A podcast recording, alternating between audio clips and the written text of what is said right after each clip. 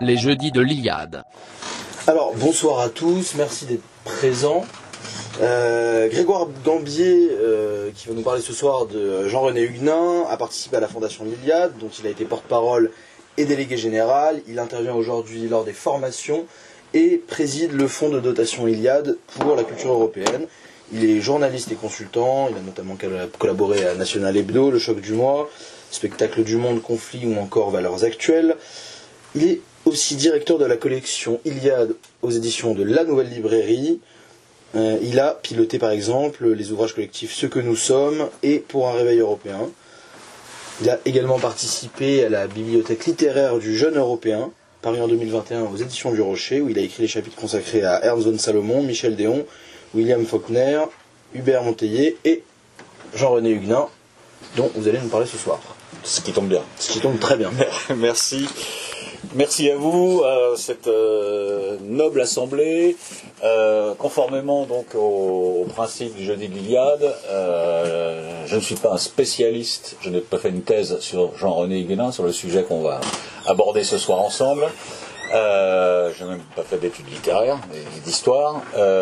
L'idée, c'est bien des propos d'amateurs autour d'une œuvre ou d'un auteur pour faire partager euh, l'envie euh, de lire ses œuvres, ou en tout cas euh, l'intérêt que l'on peut encore porter à, cet écrivain. C'est d'autant plus important s'agissant de Jean-René Huguenin qu'il est en grande partie oublié, en tout cas par la, par la caste médiatique, qui fait le, le, ton, qui donne le ton dans le monde littéraire. Euh, mais il fait euh, paradoxalement l'objet euh, pratiquement d'un culte chez, au sein d'un cercle d'initiés, y compris de gens qui écrivent dans la presse et qui écrivent aussi des ouvrages. Euh, le propos, donc je vais vous présenter euh, rapidement qui était l'homme, bien sûr, hein, euh, date de naissance, date de décès, œuvre, etc. focus sur l'œuvre, c'est assez court puisque pour ceux qui connaissent un petit peu déjà le sujet, il a écrit qu'un seul roman, en tout cas publié de son vivant.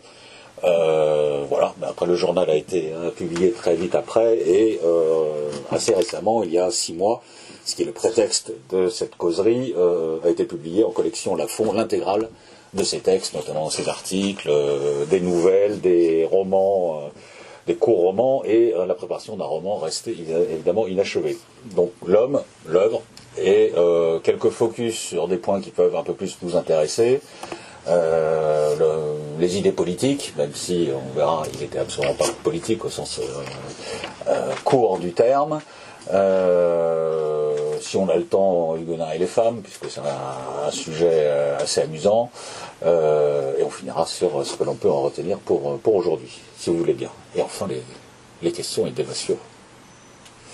Donc Huguenin, né le 1er mars 1936 à Paris, dans une famille que l'on peut qualifier de bourgeoise. Le père, donc grand chirurgien reconnu, en prof à la faculté de médecine de Paris. Ils habitent le 16e. Il est scolarisé au lycée euh, Claude Bernard, dans le 16e, avenue Théophile Gautier. Voilà, famille euh, classique, mais d'origine bretonne. Je le dis, on y reviendra, parce que ces racines bretonnes euh, expliqueront aussi beaucoup de choses et évidemment seront au cœur de son roman, La Côte sauvage. Donc il fait ses études secondaires au lycée Claude Bernard, hein, comme je viens de le dire, près de la porte d'Auteuil, hein, donc on est vraiment dans, un, entre-soi. Et il a notamment pour professeur d'histoire un certain Louis Poirier, alias Julien Gracq, le rivage des Sirtes, et euh, qui nous a euh, laissé quelques descriptions euh, de son élève, que je vous livre pour décrire le personnage tel qu'il apparaissait à l'époque, donc jeune homme. Julien Gracq, donc, décrit euh, Jean-René Guenin, il avait une physionomie, je me rappelle très bien, qu'il tranchait sur les autres, d'abord par une espèce d'aisance physique, et puis par un certain détachement coupant. C'était une personnalité qui devait en imposer à ce groupe. Deuxième citation, toujours de Julien Gracq, plus connu. Il y avait quelque chose en lui qui rappelait obstinément le plein vent. Ce mouvement de tête fougueux de cheval sans bride, cette voix coupante qui défendait assez agressivement son quant à soi, Il paraissait plutôt de la race qui brûle ses cahiers, et l'envie irrésistible qui lui vient de mettre le feu à sa vie, quand il s'aperçoit que le monde autour de lui a déjà commencé de vieillir. Tout de suite se souvient pour sa part Jean Edernalier, l'un de ses condisciples euh, euh, au lycée Claude Bernard, dans la cause du peuple. Tout de suite, donc, je remarquais Jean René, plus grand que les autres, et aussi le plus entouré. Il émanait de lui une autorité indéfinissable, surnaturelle. C'était le chef, ou plutôt le jeune maître de vie. Donc condisciple en effet donc de Jean Hidernalier euh, et aussi de Renaud Matignon, Jean, euh, Jean-René Huguenin va très vite, enfin assez vite, euh, quelques années plus tard, fonder avec, eux la revue telle qu'elle, dont il sera exclu dès le deuxième numéro pour dilettantisme, mais bon, voilà, mais il aura été le fondateur de tel quel, et entretiendra toute sa brève vie des rapports de, d'amour-haine, de fascination-répulsion à l'égard de Jean Hidernalier, qui était son pays. Euh, tous les deux, donc euh, bretons, son jumeau astral finistérien. Euh, en plus, ils étaient nés le même jour, voilà, à peu près au même endroit, donc dans le Finistère Sud. il est étudiant après Claude Bernard, le lycée, donc Jean-René Huguenin est étudiant, classique, Sciences Po, Sorbonne, et il prépare l'ENA. vraiment le modèle assez, assez convenu. Sauf que la seule chose qui l'intéresse, évidemment, c'est d'écrire. Donc il commence à écrire très tôt, adolescent, les premiers textes, donc en, 53, 54. Oui, c'est juste avant la chute de Dien Bien Phu, en repère chronologique. Je vois.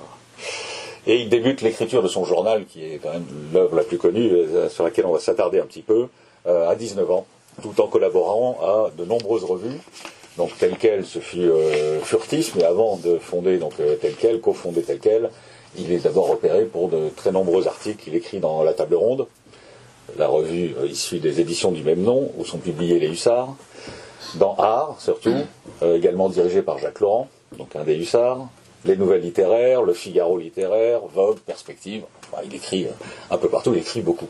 Voilà. Et il, va, être être repéré euh, quand même pour ses, talents d'écriture dès ses articles. Pour Jean-Paul euh, Antoven, donc Jean-Paul, pas l'autre, euh, dans un article du Point il y a une dizaine d'années, donc Antoven décrit Huguenin comme suit bourgeois anti-bourgeois. Il possède sur le champ la panoplie complète d'un grand môle en colère et vaguement hussard.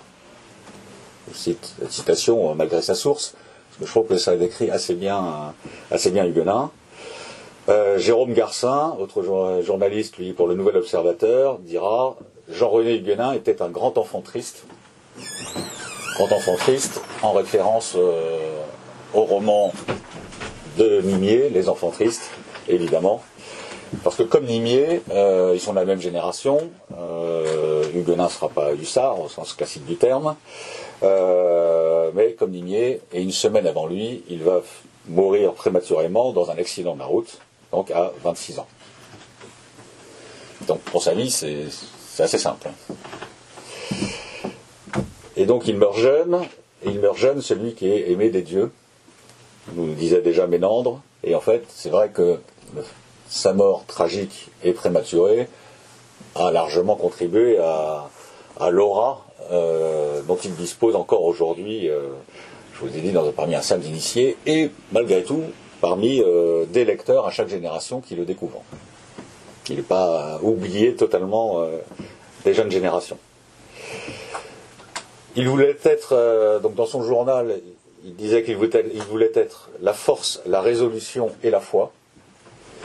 Donc avec lui, le romantisme relevait la tête. Hein. On va y revenir, hein, ses écrits, c'est vraiment ça. La Côte sauvage, son unique roman, donc, euh, serait le manifeste de ce nouveau romantisme, cet idéalisme. Et son journal euh, inviatique. Alors je cite le journal. Je ne suis pas sur terre pour me ménager afin de mourir confortablement. Ma mission d'écrivain et d'homme m'interdit de participer à ces rires qui, citonnés, s'évanouissent et laissent la place à d'autres rires éphémères. Le goût des choses périssables est sacrilège.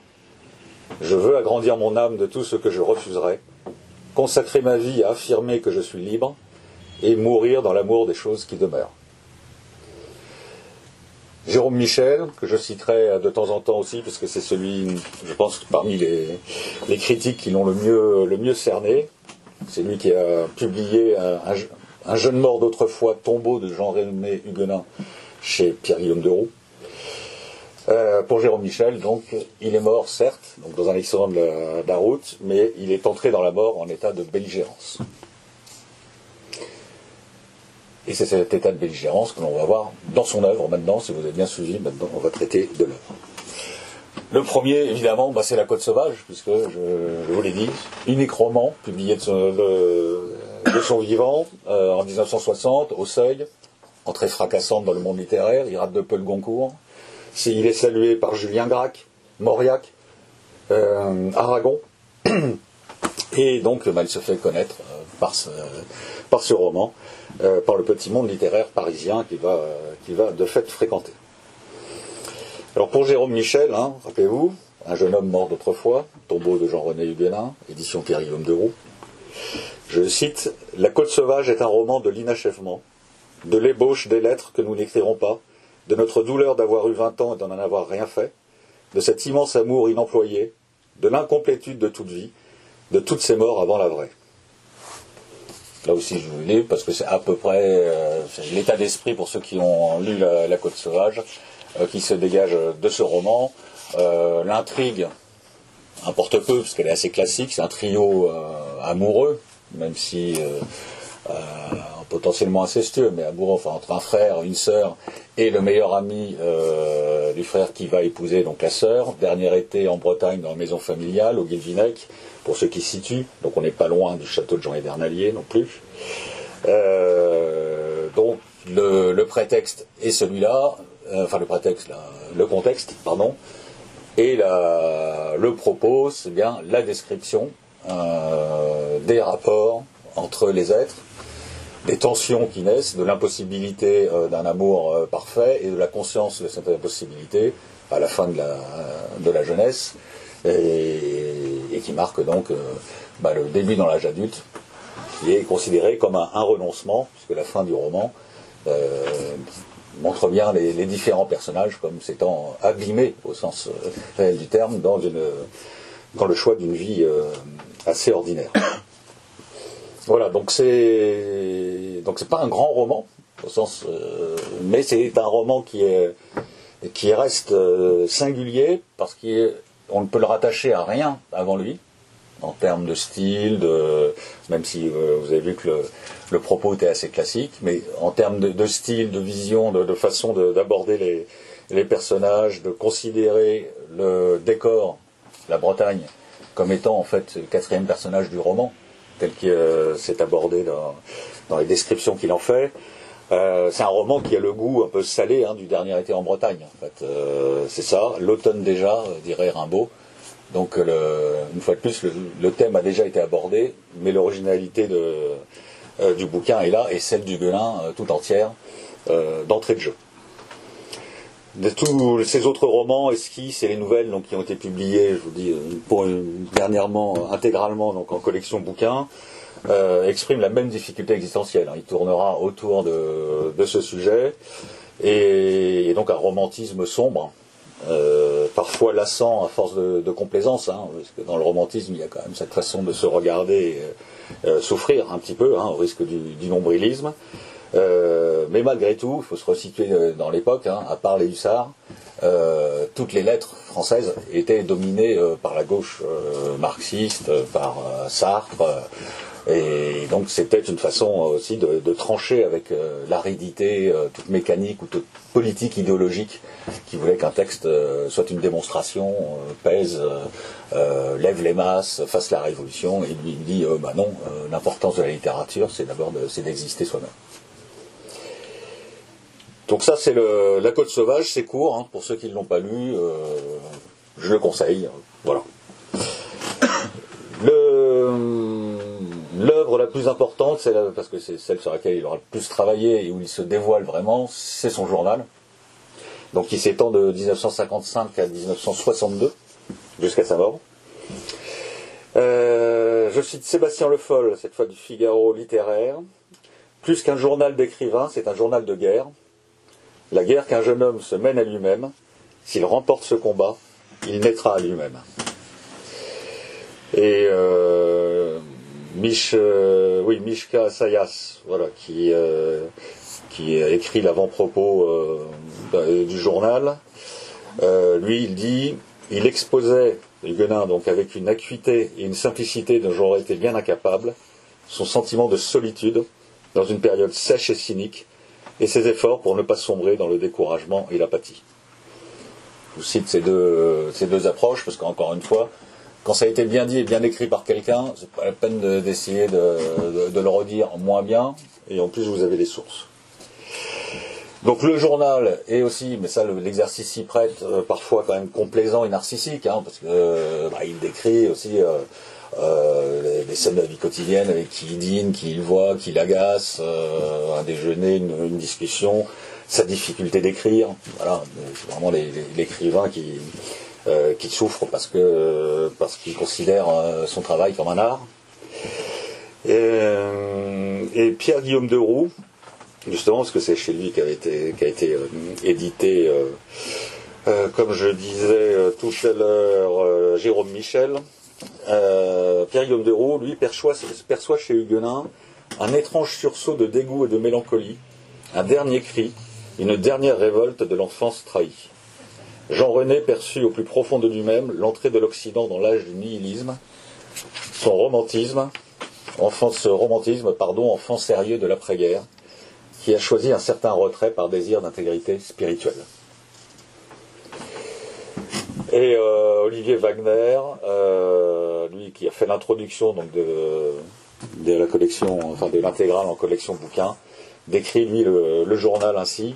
Chaque page évoque son combat contre lui-même, ce vertige auto-prométhéen de libération des laideurs du monde, cette lutte perpétuelle pour atteindre ce qu'il appelle la sainteté, la maîtrise de soi, parfois en recourant à une discipline de pensée et de corps qui peut laisser perplexe, tout ce qui paraît lui permettre de vivre chaque jour au devant de, soi.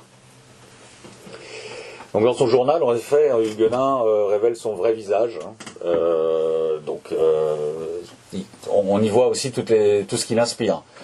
Euh, Nietzsche, en grande partie. Alors je, mets à part les, auteurs hein, Hemingway, enfin c'est c'est assez éclectique. Mais parmi ceux qui développent une vision du monde, il y a bien sûr Nietzsche, Peggy, notamment la spiritualité péguiste. Euh, de Gaulle pour la, grandeur gaulienne, on va y revenir sur l'aspect politique. Euh, et en fait, tout ce que euh, dit le, journal, euh, c'est le refus d'une époque. C'est une œuvre qui frappe donc par sa mélancolie incantatoire et son aspiration à une chevalerie des temps modernes, écrit Jérôme Garcin. Et donc cette fois, Huguenin écrit lui-même, parce qu'autant euh, cette fois euh, citer euh, l'auteur lui-même. Huguenin, donc, il est clair que je n'ai pas ma place dans ce monde. Parmi ma génération, au sein de cette civilisation, je vais écrire quelques romans, et puis j'éclaterai comme un feu d'artifice, et j'irai chercher la mort quelque part. La pensée de mourir est finalement ce qui me console le mieux de tout. Ou encore, toujours dans le journal, je ne traverserai plus ces pays faciles et dorés que je ne regrette pas. Je suis prêt. J'entre de face dans mon avenir. Ô mort, je ne me lasserai plus de te frôler. Le jour venu, tu embrasseras un compagnon digne de toi. L'avant-veille de sa mort, dernière entrée du, du journal, hein. Euh, il n'a pas fait la veille, mais l'avant-veille. Euh, c'est très significatif de son état d'esprit, hein, donc à la fois tragique et combatif, vous l'aurez compris. Je le cite Écrire mon ouvrage de morale, fonder, conformément à cette morale, une aristocratie d'âme forte. Et plus loin, mais toujours le même jour, j'ai envie d'attaquer, ne plus hésiter, ne plus reculer devant rien, aller jusqu'au bout de toute chose, quelle qu'elle soit, de toutes mes forces, n'écouter que mon impérialisme. Dernière phrase de son journal, n'écouter que mon impérialisme. Alors évidemment, un journal, ça ne se résume pas. Je vous propose quelques traits saillants de, sa pensée de ses écrits. Alors là, bah, par le goût de la provocation, euh, Huguenin et les femmes. Euh, je dis provocation, euh, c'est pour... je vais dédier cette petite lecture à Sandrine Rousseau et à ses, et à ses camarades chiennes de garde. Mais au-delà de ça, c'est vrai que alors qu'il est roman, considéré comme romantique, il a, un rapport quand même aux, femmes qui est pour le moins distant, indifférent. voilà. Donc dans la Côte sauvage, on peut comprendre que les personnages, s'il y puise une partie de lui-même, il a pu avoir des rapports compliqués avec sa sœur. ce qu'on sait, c'est qu'il s'entendait pas du tout avec ses parents et surtout avec sa mère. Bon voilà, mais on va pas faire de, psychanalyse qu'il détestait par ailleurs. Euh, mais toujours est-il que c'est frappant, puisque vous imaginez un, archange blond euh, de 20 ans, euh, prince des lettres à Saint-Germain-des-Prés dans les années 50. il y a dû y avoir quelques occasions. Et le journal en parle quasiment jamais, ou juste pour regretter certaines soirées qui lui ont semblé ne pas apporter toute la, beauté qu'il recherchait en toute chose. Donc, petite lecture provocatrice sur Huguenin et les femmes. C'est dans le journal, bien sûr, 1er mai 1956. Je me demande si c'est vraiment Dieu qui a créé la femme, ou si ce n'est pas plutôt l'homme qui, au détour d'un sentier forestier, a découvert, accroupi dans une clairière, en une de ces poses théâtrales et avantageuses dont elle croit avoir le secret, l'une de ces bêtes aux longs cheveux, il a été saisi alors par un désir immonde et monstrueux, semblable à celui que l'on pourrait éprouver maintenant pour une jument, et il l'a domestiquée. Elle ne demandait que cela. Voilà le péché originel. Et maintenant elles sont devenues nos mères, nos sœurs et nos épouses, nos filles. Tout ce que l'on trouve de beau, de pur, de bon chez certaines femmes n'est jamais qu'une imitation, une contrefaçon pour vous plaire. Et celle-là, que vous vous acharnez à défendre parce que dites-vous, elle n'est pas comme les autres. Voyez-la avec d'autres garçons. Elle est pire. Elle a simplement senti, diaboliquement bien senti, ce qu'il fallait qu'elle parût pour vous plaire. Tout ce qui tend vers le paraître est féminin par essence même. Tout ce qui tend vers l'être est seul viril. Tout ce qui est féminin en nous est mauvais et corrompu. C'est avec nos vices que nous séduisons les femmes le mardi 1er mai, euh, c'était le lendemain d'une sale soirée, je pense. Mais bon, je rassure les lectrices, puisqu'il y a beaucoup de lectrices, heureusement, de Jean-René Huguenin. Euh, ce n'est pas permanent et ce n'est pas euh, dans son journal ou dans, ses écrits, mais on sent bien qu'il y avait, il y avait ça et ça dépasse quand même un petit peu le machisme de l'époque qu'on mesure mal aujourd'hui. Hein, la France du début des années 50, voilà, on était loin de ça. Comment? On n'a pas besoin d'être rassuré. Hein. Non, en effet. Hein. Tout à fait. Euh, mais ce serait choquant aujourd'hui. En tout cas, c'est pas pas dominant dans les lettres actuelles. Alors Huguenin et la critique du monde moderne, deuxième petit zoom que je vous propose, puisque je dis très très inspiré euh, par Peggy, mais aussi surtout par Bernanos sur cet aspect. Euh, il a très tôt donc dénoncé les ravages de la technique, la standardisation des modes de vie, la solitude comme conséquence de la massification de l'avènement de l'homme masse, hein, qu'avait déjà pressenti Ortega y Gasset. Alors je vous ferai moins de lecture, mais les titres de ces articles pour la revue Art déjà donnent une, bonne, euh, une bonne idée de ses, de son, ses tropismes dans la matière, hein, sa critique de la modernité. Euh, c'est important parce qu'on est évidemment euh, au tout début, avant les, enfin au tout début des Trente de la de l'américanisation de, la, société française, hein, qui suit immédiatement évidemment l'abandon de l'Algérie. Euh, et déjà, très tôt, dès la fin des années 50, il pressent que ce qui va advenir ne va pas être d'une, va pas grandir les hommes. Premier titre d'un de ses articles, Leur solitude. Donc là, je cite cette fois quand même, à l'intérieur.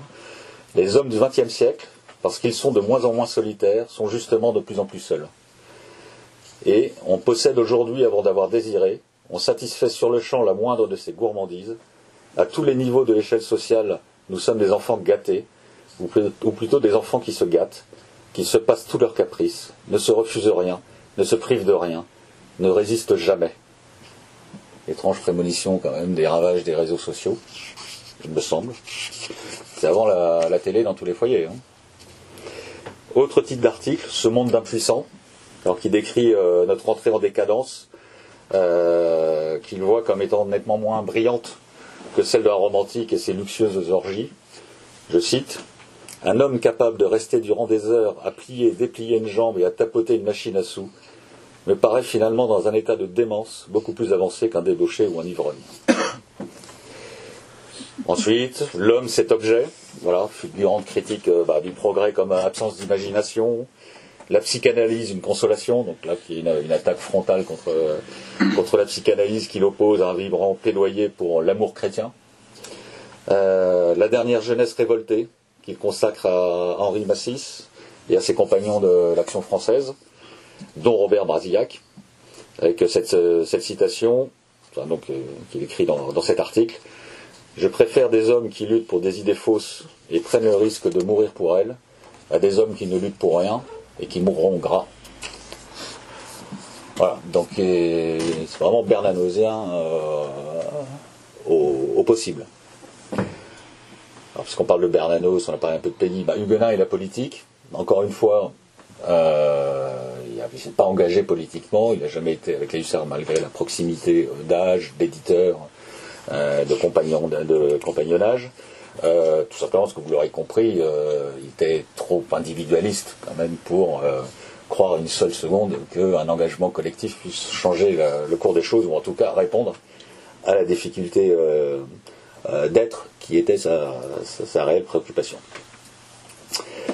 Euh, donc il attaque euh, bien sûr dans, ses articles le nouveau roman, la nouvelle vague, l'existentialisme, le lacanisme, le matérialisme, enfin bon, toutes les idoles de l'époque y passent. Il sera considéré pour cela évidemment comme fasciste par la, gauche sectaire, naturellement sectaire, et fasciste bah, comme De Gaulle hein, en 58, qui est- souvenir des affiches du Parti communiste. hein. Euh, et De Gaulle qui lui semble le seul politique digne d'intérêt euh, en raison de ses, discours sur la grandeur. Euh, du coup, évidemment, on peut difficilement se reconnaître, enfin, être hussard avec ce type de, ce type de penchant. Et donc, je vous cite une autre entrée de son, son journal au 29 septembre 1958. Euh, c'est là, donc 29 septembre 1958, on est juste après donc la victoire euh, du référendum sur la Constitution, enfin, adoptant la Constitution de la Ve République. Donc Huguenin écrit 80% de oui à De Gaulle, 80% de oui à l'honneur, à la grandeur, à la force. Même si De Gaulle est un grand âne prétentieux, 80% de Français ont répondu oui à ce qu'il a su magnifiquement symboliser, la tradition d'une France historique et généreuse. 80% de Français ont dit non à Faille et aux éditions du Seuil, à Bresson et à Vadim, aux intellectuels de gauche et à l'impuissance, à l'ennui, à l'indécision, à la mauvaise conscience. Ce qu'on attend de la politique, on l'attend aussi du roman. De grandes aventures, de la passion, le goût de vivre. Je suis sûr, je suis passionnément sûr que je partage le que je parle le langage de demain. Les faits ne n'auront pas tout à fait raison, mais son approche de la politique est évidemment esthétique. C'est la volonté, c'est le pouvoir, c'est l'aventure. euh. Donc il a il trouvait à l'époque que c'était De Gaulle, mais bon. Après, dans son journal, il n'y a rien sur l'abandon, enfin toute la crise de l'Algérie française qui a, quand même, euh, en revanche, bouleversé ses, ses camarades du SAR.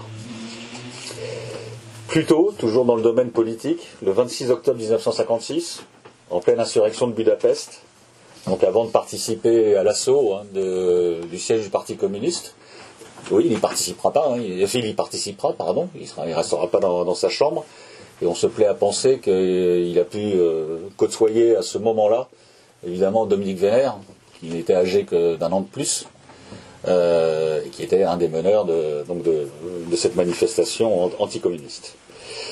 Donc je vous cite euh, ce qu'il écrit ce jour-là, vendredi 26 octobre.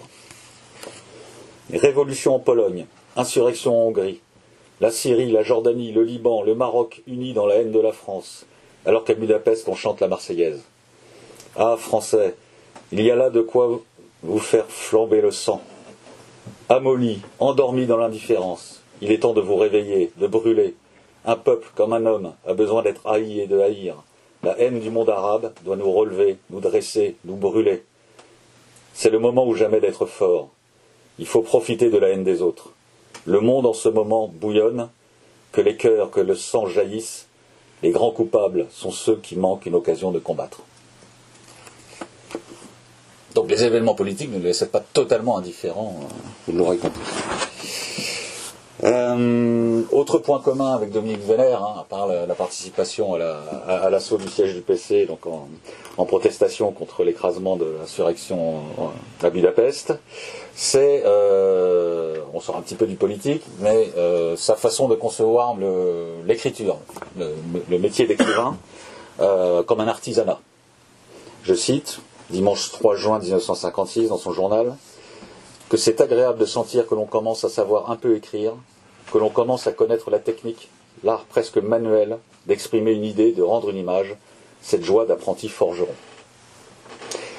Et je cite Jérôme Michel pour finir sur cet aspect, euh, donc sur euh, Huguenin et la politique, enfin son idéalisme. Euh, Aujourd'hui, dans notre présent festif, ludique, sérieusement sympa et religieusement citoyen, Jean-René Huguenin apparaîtrait comme une sorte de prince Éric égaré dans une émission de télé-réalité. Un boy scout attardé, un peu pathétique, anachronique, irrévocablement inadapté au business et à la lutte contre toutes les discriminations. Alors qu'en retenir pour aujourd'hui? Euh, bah, Que la beauté, euh, le sacrifice, la force, la grâce ont encore un avenir. Je pensais que c'était oublié, mais Huguenin euh, nous en parle encore, nous en parle dans une époque qui rétrospectivement, rétrospectivement nous paraît presque bénie des dieux au regard de notre société actuelle, la France des années 50, euh, début 60.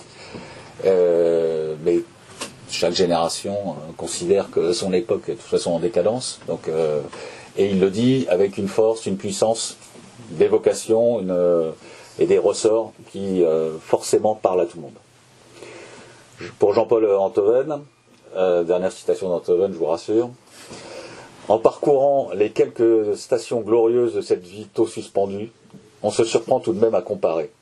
Il y avait de l'énergie dans la France de Huguenin, avec ses trente glorieuses à venir, avec ses gisements d'enthousiasme qui n'avaient pas encore trop servi. Depuis, grand affaissement du roman national, désormais les jeunes naissent vieux, rajeuniront-ils avec le temps? Euh, bah, La mobilisation récente quand même de, euh, masse de la jeunesse pour sauver leur retraite, ou euh, ce qui est pas mieux, par euh, peur euh, apocalyptique du, cl- du changement climatique, annonce quand même des générations de petits vieux. Donc vous aurez compris que Huguenin ne s'adresse pas à la masse de- des jeunes déjà, déjà vieux, mais à ce que dans chaque génération, il reste de, jeunes, réellement jeunes. Mais donc Huguenin se, se sentait déjà hein, dans- en exil dans son époque, trop jeune pour un monde trop vieux, comme beaucoup de, romantiques. Euh, pour Jean Mabir, qui euh, a écrit dans son Que lire, hein, euh, mais qui avait déjà écrit dans Défense de l'Occident en 1965 un, hommage justement à Jean-René Huguenin. Euh, Huguenin, c'est un peu il exprime la brûlante mélancolie des enfants privés d'histoire. Il s'explique parce qu'ils entrent dans une époque débarrassée du tumulte des guerres, hein, on est dans l'après-guerre, euh, mais dès lors incapable de répondre aux questions essentielles. Et c'est vrai qu'on a l'impression avec Huguenin que c'est un peu ça, c'est cette espèce de vide, cette parenthèse de l'histoire, en tout cas à l'échelle euh, continentale, qui, qui provoque euh, bah, ce sentiment de, de décadence, en tout cas de refus de cette entrée en décadence. Même si on a vu qu'il s'intéressait aux événements du monde et qu'il n'y était pas insensible. Euh, deuxième aspect à retenir, il me semble, euh, c'est que pour euh, Huguenin, la littérature n'est pas un hobby ou un métier, une occupation. C'est un choix de vie. Parce que résume Mabir en une formule dont il a le secret la recherche non d'un public mais d'un ordre. Euh, D'ailleurs, Huguenin était persuadé de parler le, langage de demain, hein, on l'a vu dans la citation que je vous ai, lue, en sauvant ce qui est de, toujours et en s'attachant à discriminer, non pas le bien et le mal, mais le grand et le bas. Nietzsche en diable. Donc on l'a vu, il appelait de ses voeux une nouvelle euh, aristocratie des âmes fortes. Il en avait même euh, fixé le programme. Ceux qui auront lu l'article paru euh, sur le site de l'Iliade se souviendront euh, de cette citation et pourront même la, donner par cœur, là je les vois. Mais donc le programme c'est créer les conditions d'un nouvel héroïsme, attaquer par tous les moyens possibles la civilisation bourgeoise.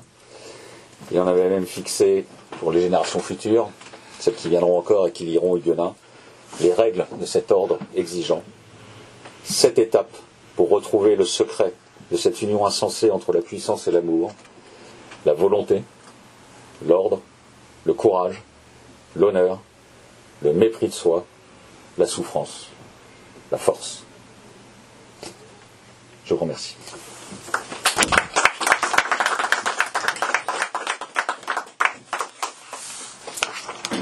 On va passer à un temps de questions et de réponses, si vous le voulez bien. Que je vais inaugurer. Euh, dans le journal du Guenin, euh, il y a vraiment souvent des passages très abrupts entre euh, une énorme exaltation et le lendemain où il dit texto J'ai absolument pas envie d'écrire, euh, la, la vie est nulle.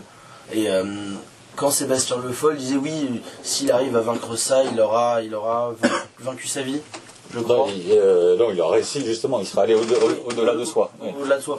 Mais euh, un- à la lecture du journal, j'avais un peu l'impression qu'il parfois même se complaisait là-dedans, dans, dans ces espèces de montagnes russes euh, émotionnelles, dont il n'y a pas vraiment d'issue. Euh, bah si, l'issue, effectivement, son journal, je disais qu'il était parfois un peu complaisant, mais c'est le propre du journal, et la personnalité du Guenin faisait quand même qu'il se regardait beaucoup écrire, il essayait de comprendre euh, euh, bah, les problèmes existentiels qu'il percevait, euh, la fin de la jeunesse, la difficulté à devenir adulte, en fait, et la vie, justement, par son hasard, bah, lui a au moins empêché de, de connaître ça. Donc, euh, donc il est mort en pleine jeunesse, euh, donc très bien. Euh, mais non, il est très... Comme il, veut atteindre la perfection, euh, et qu'il se force à, donc à, un ordre, à écrire tous les jours, euh, bah, il y a des jours où ça marche pas, la perfection reste euh, malgré tout bah, c'est la sainteté hein, dont on parlait tout à l'heure. C'est un objectif, mais qui est que rares sont les hommes à, atteindre. Et voilà, il- donc il est toujours dans la dans la critique. Plus la médiocrité, parce que la, la médiocrité de l'époque qu'il dénonce, il la, il la pressent en lui aussi. Euh, c'est pas un, c'est pas un Savonarole. Hein. Il, voilà, il voit bien les, limites euh, de l'homme, de chaque être, de l'incapacité à travailler, à atteindre euh, l'exactitude de ce qu'il recherchait. voilà, donc c'est toutes ces recherches effectivement. Mais après, effectivement, le journal c'est beaucoup ça, c'est beaucoup ses rencontres, ses influences. Mais tu- comme tu l'as dit, il vaut aussi par ses, ses aphorismes absolument étincelants. Euh, son journal, il ne publie rien ou il a une publication quand même Il ne publie rien. Il est... Ce qu'il écrit C'est ses pensées qu'il écrit dans les Oui. carnets ou c'est. Non, non, c'était à l'évidence fait pour être publié. Oui, d'accord. Euh, et sera publié à titre posthume, mais non, non, c'était fait pour être publié. Bon, Après, peut-être que s'il avait eu la main, euh, on peut refaire. Il aurait expurgé euh, certains passages ou réécrit d'autres. Voilà, pour se construire euh, de son vivant son propre mausolée. Hein, et puis bon, bah, il n'a pas eu le temps, mais ce qu'il laisse euh, suffit à en faire un beau mausolée. En plus, c'est de la matière brute, parce que euh, voilà, c'est diamantaire. Vous avez dit que la préface a été écrite par Mishka Assayas. Oui, alors une des. euh, oui, c'est c'est celui qui fait l'émission là sur France Inter sur la musique euh, pop là le soir. Alors ça, je ne sais pas ce qu'il fait par ailleurs. Je- sais ce qu'il a que écrit non, ça. ça, me surprend parce qu'il est dans Oui. un tout autre genre. euh, oui, oui, alors c'est peut-être pas le. C'est peut-être pas le, pas le même. Là, c'était. Pourtant, si, ce c'est peut-être lui. Si, si, je crois que c'est le, le spécialiste de, le- de la musique pop. Oui. ouais. Ah, oui. Il y a surtout Mauriac qui écrit une préface. Oui, moi j'ai Oui, oui. vérifié dans Bah, mon édition, c'est Mauriac. Oui, Ah, oui, oui, tout à fait. Mais là, c'est dans les- c'est dans l'intégral. Là, vous avez toutes les. oui c'est ouais. ça. Mauriac, c'est la préface au journal. Oui, Oui. Là, c'est euh, une autre jeunesse. Voilà, c'est le recueil, autre c'est le, édition. le- le recueil d'articles. Non, parce qu'il y a plusieurs. euh, oui, autre plusieurs textes. encore. oui. Il y a les préfaces, les introductions, les, les hommages. Mais donc il est possible que ce soit celui-là. Ah. On apprend. Oui, oui. Bah, c'est la force aussi du, du c'est de pouvoir euh, s'adresser et toucher des, des gens très différents. hein, même, euh, vous voyez, Solers euh, Ouais. et Jean Dernalier. euh, Ah oui, Solaire Société. euh, ah oui, oui, bah, Oui. La, la revue telle quelle, euh, ils l'ont fait ensemble Ah, au départ. Et c'est Solers qui a plutôt euh, qui a viré sans doute du Guénin, parce qu'il était déjà quand même très, idéologiquement très, peu, un peu puriste. Questions. Bon, bah, bonne lecture hein, pour. euh, merci il y a encore de quoi lire. Donc ceux qui l'ont pas vu, le- l'article, euh, l'article sur le site de l'Iliade, euh, voilà, qui reprend. Alors j'ai fait en sorte que mon propos soit pas juste un- une reprise de l'article un peu plus euh, fouillée. Les angles sont un peu différents, les citations, à part la, la dernière quand même, puisque se veulent aussi différentes. Donc voilà, avec un peu de chance, vous trouverez ça complémentaire, mais ça n'empêchera jamais la- évidemment la lecture proprement dite. Merci de votre patience et de votre enthousiasme que je vois dans vos regards.